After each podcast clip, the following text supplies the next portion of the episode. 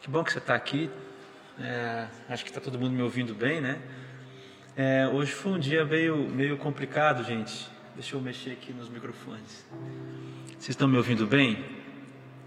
Qualquer coisa é só me, me dizer aqui, tá bom? É, hoje foi um dia complicado, né? Hoje o carro furou o pneu, deu tudo errado aqui no trabalho também. E eu só estou conseguindo chegar aqui agora, né, para fazer a live com vocês. Mas a gente vai começar, vai continuar, na verdade, falando, né, o que a gente vem falando esses dias, que é a respeito das crises existenciais. Eu queria começar orando. Vamos orar? Senhor, meu Deus, eu entrego nas tuas mãos cada um dos meus irmãos que vai ouvir a sua palavra. Que o Senhor encontre, Pai, os corações essa noite, que o teu Santo Espírito possa fazer morada encontre as mentes e os corações também, Pai. No nome de Jesus é que eu oro. Amém. Então, eu queria continuar falando com você, né, sobre essa questão.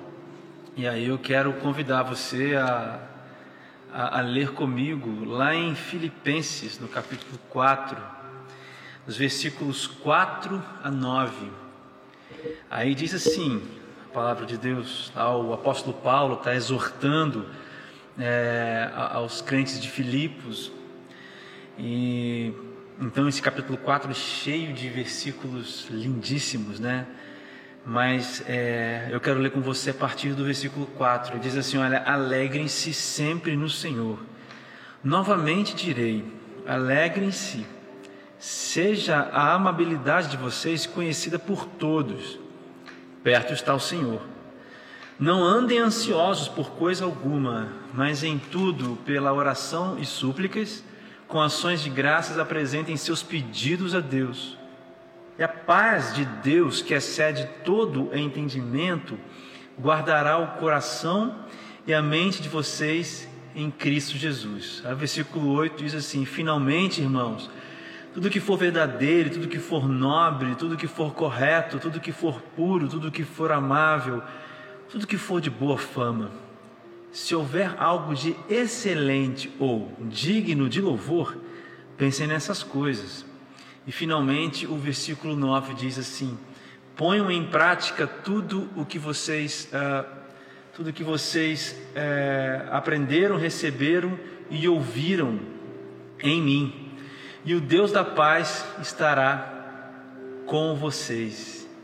Que passagem, né, do apóstolo Paulo, assim, essa essa passagem diz muito e eu tenho alguns pontos para falar com você dentro dessa questão assim da, das crises existenciais. Você sabe, uma crise existencial é quando alguém perde completamente o, o sentido da vida, o propósito da sua vida, é, não, não consegue olhar para frente e encontrar um sentido, não consegue é, encontrar ou ver um objetivo. Enfim, a, a, as crises existenciais elas se dão dentro desse momento de perda de horizonte, desse momento de perda também do chão do presente, né? É como se não houvesse um chão no presente tempo e aí por isso também não há um objetivo no tempo futuro, né? Nada nada em que você possa se agarrar. Né? A crise existencial é isso. E nós estamos falando desse mês de setembro. Essa é a última sexta que a gente fala sobre essa, sobre essa questão aqui. E eu quero convidar você a continuar essa semana com a gente até quinta-feira da semana que vem. A gente vai encerrar né, a nossa, esse momento nosso de de falar sobre essas crises do ser humano, né, em todas as, as em todas as é, em todos os quadros que o Raiz tem, tanto no YouTube, tanto aqui no Instagram e, e pessoalmente também com as nossas ações no poli, no poli esportivo. Esse texto de Paulo é, aos Filipenses, ele é assim, muita gente usa esse texto, né? Ele é um texto que provavelmente, se você for cristão, você já ouviu esse texto aqui né? E é um texto cheio de, de muitos ensinamentos para mim e para você, e eu quero falar de apenas alguns hoje. Eu quero começar pelo versículo 6. Veja só que coisa incrível. O apóstolo Paulo diz assim no versículo 6: Olha, não andem ansiosos por coisa alguma, mas em tudo, pela oração e súplicas, e com ações de graças, apresentem seus pedidos a Deus. Parece um pouco estranho, porque o apóstolo Paulo diz assim: Olha, não andem ansiosos a princípio parece uma, uma expressão quase que incompreensível para nós, porque como assim que nós vamos, não vamos andar ansiosos? Como que vivemos não sendo ansiosos? Como? Né, parece que o apóstolo Paulo está dizendo assim: ah, é só você orar e ficar pedindo aí a Deus. Mas, meus queridos, existe uma coisa tão profunda aqui apenas nesse versículo, e o que eu queria dizer para você em primeiro lugar hoje é que a oração é uma força, é uma arma. O apóstolo Paulo coloca duas situações é, diferentes. Uma situação que é a ansiedade, as preocupações, as dificuldades que a vida traz. Aqueles homens, naquele tempo, é, enfrentavam as dificuldades de seu tempo que eram as perseguições. É, muitos deles é, viajavam com Paulo para as suas viagens e iam implantando igrejas ali e aqui. Imagina o tipo de preocupação e ansiedade que aqueles homens experimentaram.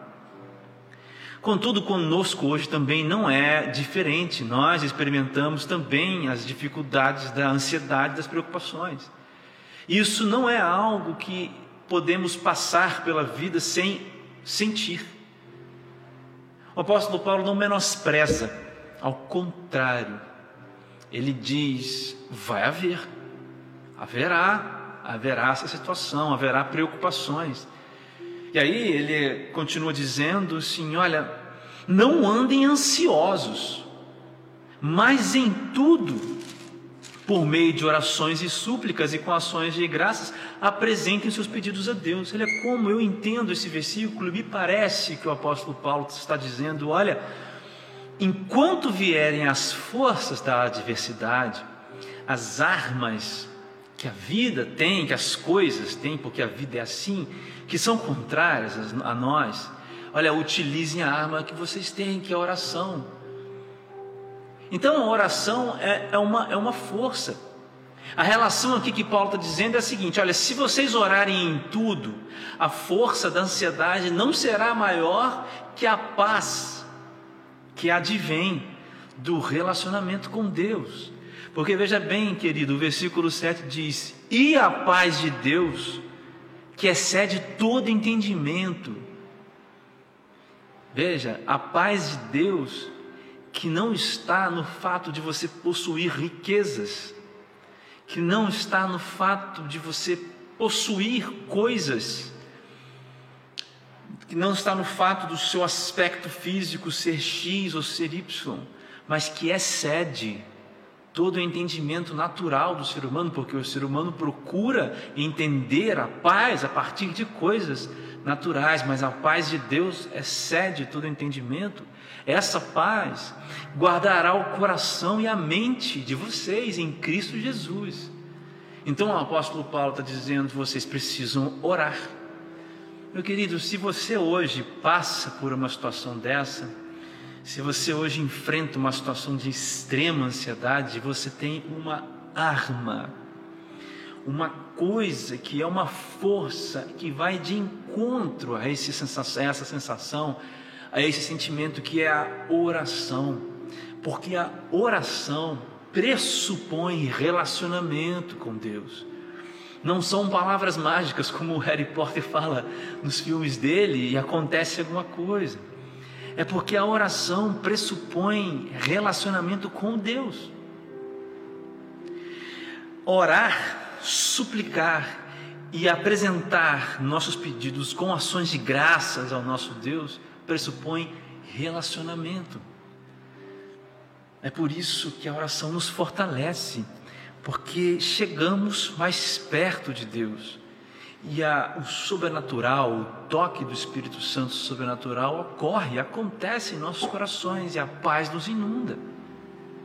O apóstolo Paulo não está, não está menosprezando as tempestades da vida e as situações adversas da vida, as situações adversas da vida. Ele está dizendo: nessas horas vocês precisam orar. E em todo tempo, na verdade, vocês precisam orar e suplicar e ser agradecidos.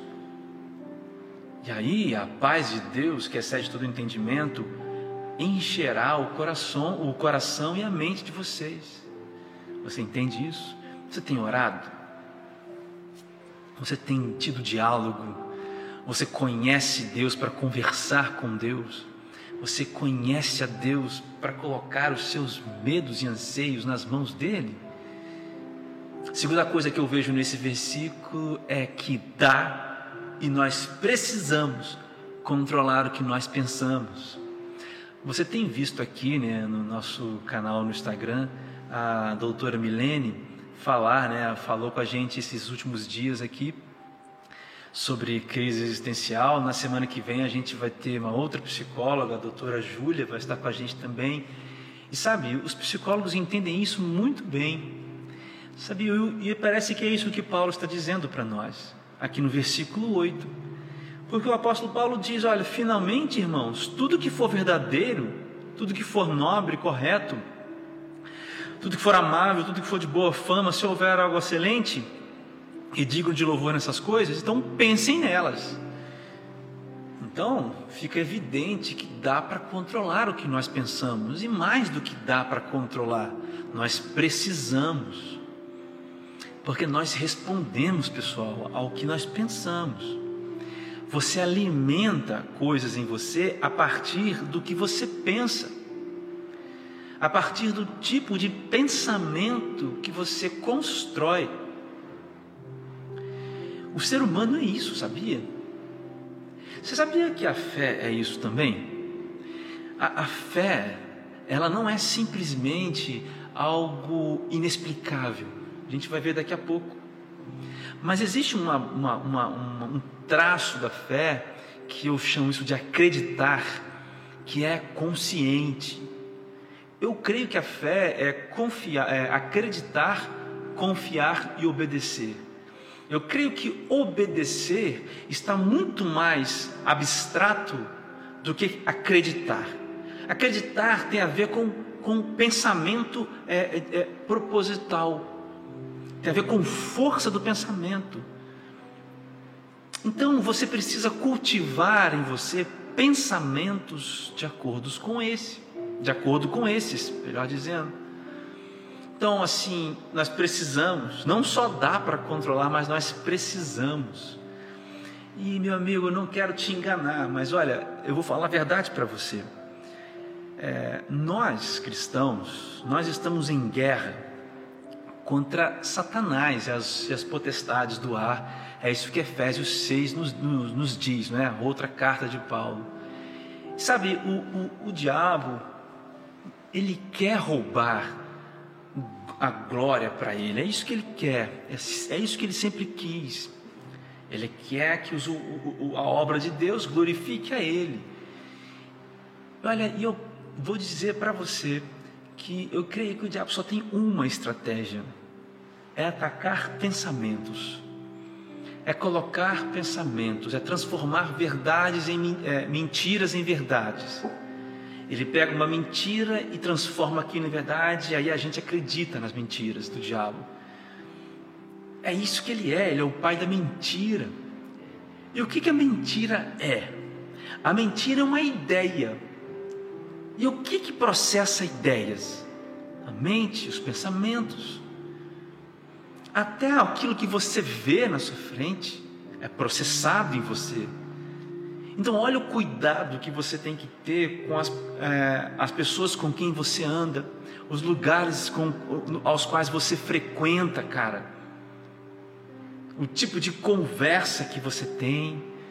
E não só, e não só, e não só é, é pensamentos pró-vida, estou dizendo aonde você está, porque as coisas que você vê influenciam as coisas que você pensa.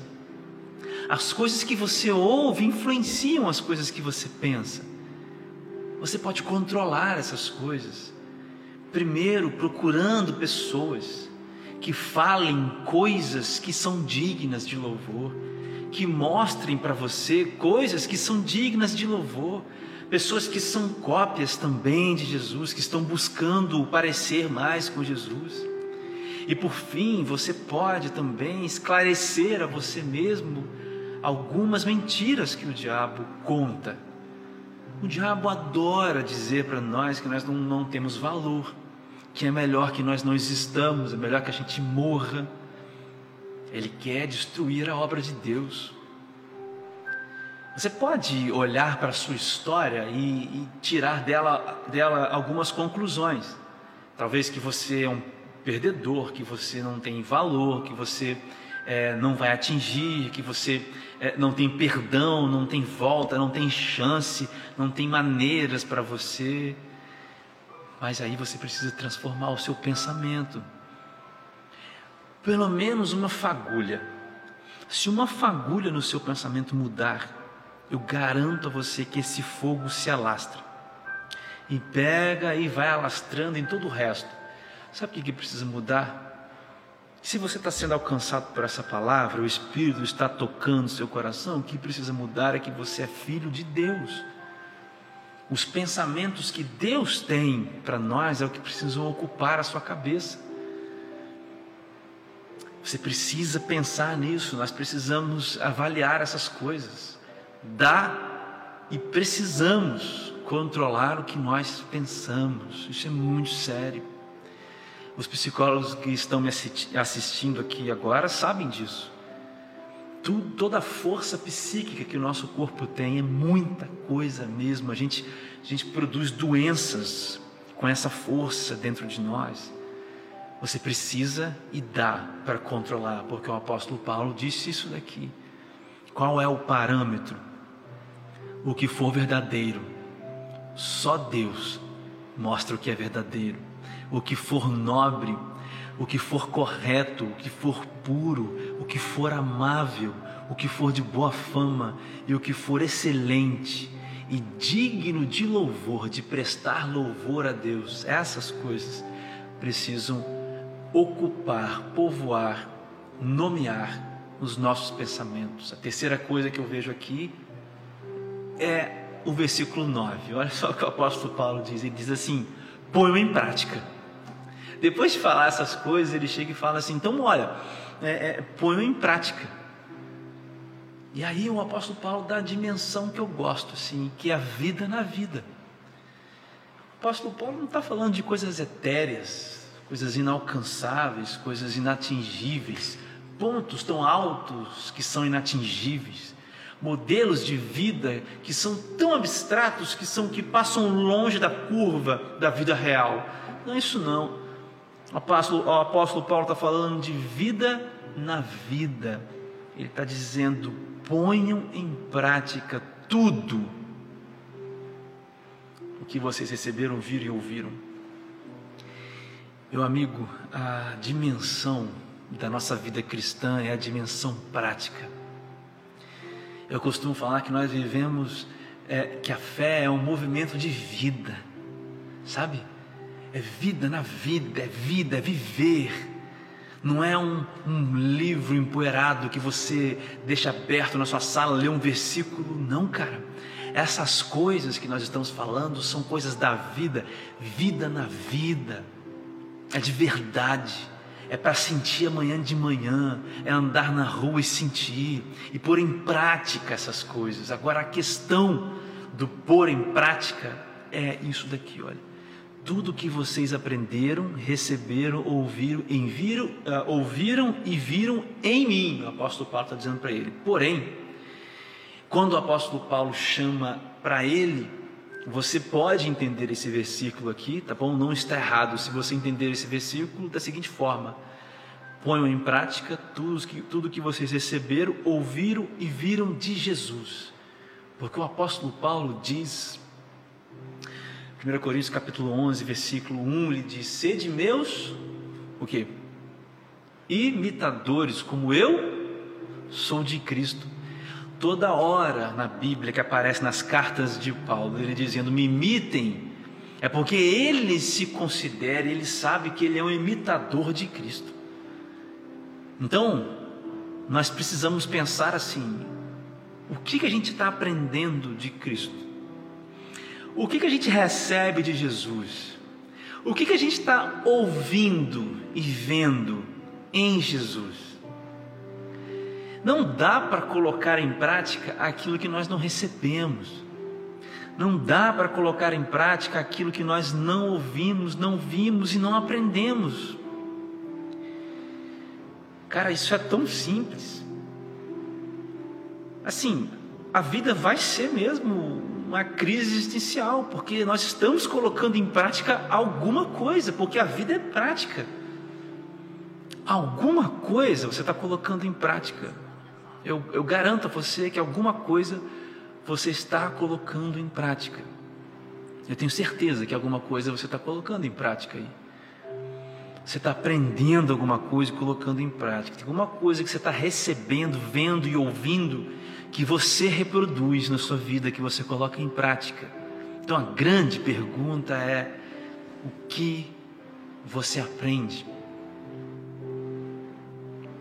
O que você vê em Jesus? O que você recebe de Jesus? O problema não é um Jesus que não quer dar, não quer é, que vejam nele, não é esse o problema.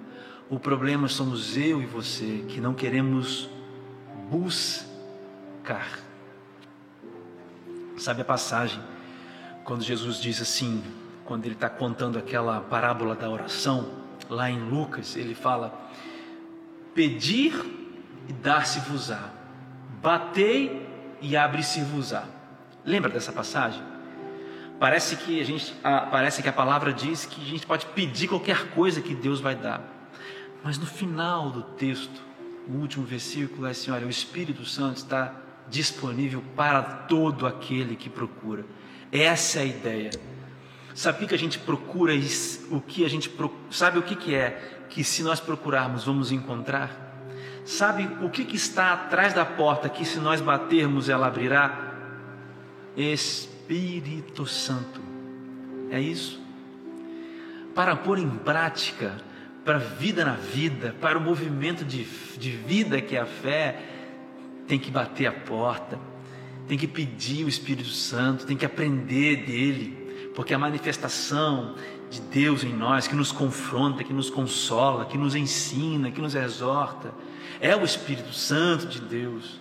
O Espírito Santo não é, não é alguma coisa que, que, nós temos que andar longe, de maneira nenhuma. Existe um problema nas igrejas, sobretudo as reformadas, de falar sobre isso. O Espírito Santo, meu irmão, é uma pessoa que anda do seu lado, que você tem relacionamento. É Espírito Santo, sim, que faz coisas sobrenaturais também. Mas muito mais do que as coisas sobrenaturais, as manifestações do Espírito, o Espírito ensina, confronta, confronta consola. Ele é real. É isso que para quem bate está disponível, é o Espírito Santo. Então, você quer pôr em prática isso que a gente está falando aqui? Você quer viver em prática? Cara, a pergunta é essa: você está aprendendo de quem? Porque aprendendo você está. Você está ouvindo de quem? Hoje pode ser o começo para você andar com o Espírito Santo ao seu lado, aprender dele, que é o próprio Deus, as coisas dele ser igual a Jesus, porque Jesus nos ensinou como viver. Jesus experimentou a vida na vida. Ele transcendeu, morreu, mas ressuscitou. E é por isso que ele está sentado ao lado de Deus, à direita, à destra de Deus Pai. Meu irmão, é, eu tenho mais uma coisa para te falar aqui. Eu quero voltar no versículo 4 que é o versículo mais difícil para mim desse texto. Ele diz assim: Alegrem-se sempre no Senhor. Aí, não contente, o apóstolo Paulo diz: Novamente direi, agora alegrem-se. É uma ordem. Ele está dizendo: alegrem-se. Se você for nos originais, você vai ver em que colocação esse verbo aqui está. Você vê que é uma chamada ordenativa, uma coisa, alegrem-se. Mas aí eu lhe pergunto assim: alegrem-se? Amanhã tenho que pagar aquela conta e não tenho dinheiro. Amanhã meu filho tem que ir para pagar o colégio do meu filho, eu não tenho dinheiro. Amanhã tenho que enfrentar de novo o hospital e tem aquela pessoa que está lá. Amanhã eu preciso me olhar no espelho e enfrentar essa dificuldade que eu estou enfrentando. Amanhã eu vou precisar de forças para passar por aquela situação. Amanhã eu vou ter que enfrentar de novo o medo da solidão. Talvez você tenha perdido alguém. Talvez você esteja passando pelo luto da morte. Talvez você esteja passando por uma depressão. Talvez você esteja passando por uma crise de ansiedade. E aí, como? Como se alegrar? Como que essa palavra encontra verdade na nossa vida? Meus irmãos, alegria é a lição da fé. Alegria é a lição da fé. Porque o que o apóstolo Paulo está dizendo é: confie em Deus. Alegria é saber quem você é e saber quem Deus é. Alegria é isso. Alegria é a lição da fé. E a lição da fé é o que? Eu sei quem eu sou. Pecador, miserável, dependente, mas filho de Deus, encontrado por Ele, salvo por Ele, não por minhas obras, mas por Ele e quem é Deus? O meu Pai, o Senhor, o meu pastor, e por Ele ser o meu pastor, nada me faltará. E aí eu fiquei pensando assim, como eu poderia traduzir isso para vocês. E aí eu pensei em Abacuque, o profeta Abacuque. Você sabe, os profetas menores, lá no finzinho do Velho Testamento. Abacuque capítulo 3, só tem três capítulos o livro de Abacuque. Versículo 17 diz assim: 17, 18, 19. Mesmo não florescendo a figueira, e não havendo uvas nas videiras, mesmo falhando a safra de azeitonas, não havendo produção de alimento nas lavouras, nem ovelhas no curral, nem bois nos estábulos, ainda assim eu exultarei no Senhor e me alegrarei no Deus da minha salvação. O Senhor, o soberano, é a minha força. Ele faz os meus pés como os do cervo, faz-me andar em lugares altos. Essa é chamada a oração de Abacuque. E aí veja bem, Abacuque está fazendo duas perguntas para Deus. Ele está dizendo assim: Deus, como que, como que pode essa gente todo esse povo de Israel ser tão infiel. Você não está vendo, Deus, eles estão sendo infiéis. Essa destruição do povo, esse caos do povo, Deus, como? Ele vê caos. E Deus responde: Olha, eu vou trazer justiça sobre Israel. Eu vou mandar um povo ímpio destruir Israel. Aí Abacuque faz outra pergunta: como que você vai fazer isso, Deus? Um povo que é pior do que a gente vai subjugar a gente? Que, cena de caos é essa? Que, que coisa, que cena é essa? Povo de Deus seria sitiado alguns anos depois. Existiria um período muito difícil aqui para o povo de Israel. E aí Deus responde para Abacuque: Olha, eu vou fazer isso porque eu sou Deus. E o povo que vai destruir também a ímpio, eu também destruirei ele, porque eu sou o Senhor. Sabe, meus irmãos, com as devidas proporções, é claro que não estou falando para você que Deus está por aí castigando as pessoas, é lógico que não. Mas a situação aqui é a seguinte: Abacuque está numa situação difícil. E o que está à frente dele é algo muito difícil. E o capítulo 3 último capítulo desse pequeno livro de Abacuque, que é a oração desse homem. E esse homem aprendeu a lição da fé. Porque a lição da fé é isso daqui.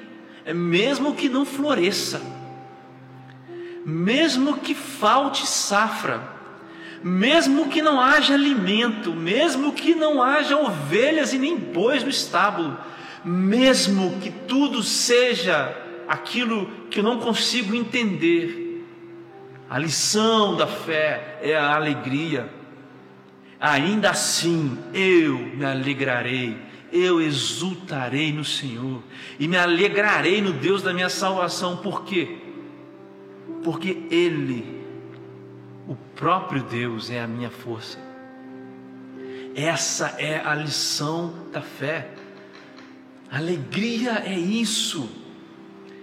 Alegria não é terminar o dia com as melhores e maiores vitórias. Alegria não é parar de sofrer, isso é mentira. Essas igrejas que pregam heresias. Alegria não é prosperar. Alegria é confiar em Deus quando você não prospera. Alegria é confiar em Deus quando o mundo desaba. Alegria não é um sorriso.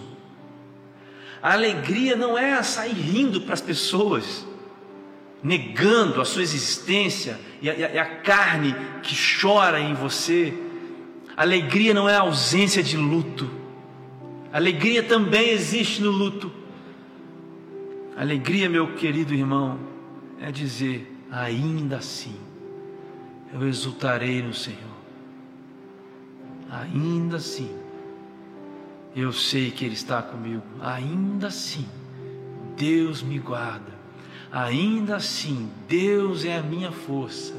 Ainda assim, eu caminho segurando nas mãos de Deus. Ainda assim, os meus pés estão em Deus e Ele me faz andar em lugares altos. Ainda assim, o Senhor é o meu pastor e nada me faltará. Isso se chama alegria isso é a lição da fé. E é por isso que o apóstolo Paulo diz: novamente direi, alegrem-se. Você entende agora? Não estou dizendo para você sair rindo para todas as pessoas que estão do seu lado, porque isso seria uma tremenda bobagem. Mas eu quero dizer para você, finalizando: o Senhor, o soberano, ele é a nossa força. E por isso, nós não desfaleceremos. Nós não vamos sucumbir à depressão. Nós não sucumbiremos à ansiedade porque nós ficaremos preocupados, mas nós vamos orar, nós vamos suplicar, nós vamos nos aproximar dEle, nós vamos beber dEle, nós vamos nos plantar nele e nós vamos florescer. Ele é a nossa força, mesmo que não haja nada aqui na minha frente, o Senhor é a minha força. Talvez você precise aprender hoje a lição da fé, e a lição da fé é a alegria de saber que o Senhor é a nossa força. Tão simples, né? Mas tão poderoso. Meu amigo, eu sei que essa série de mensagens ela mexeu muito conosco, né? Nesses dias. Talvez esteja mexendo com você agora. Eu quero orar por você. Feche os seus olhos, feche os seus olhos aonde você estiver e eu quero fazer essa oração. Senhor, meu Deus, meu Pai, amado, querido Deus, eu coloco nas tuas mãos todos os que ouviram aqui a sua palavra nessa noite.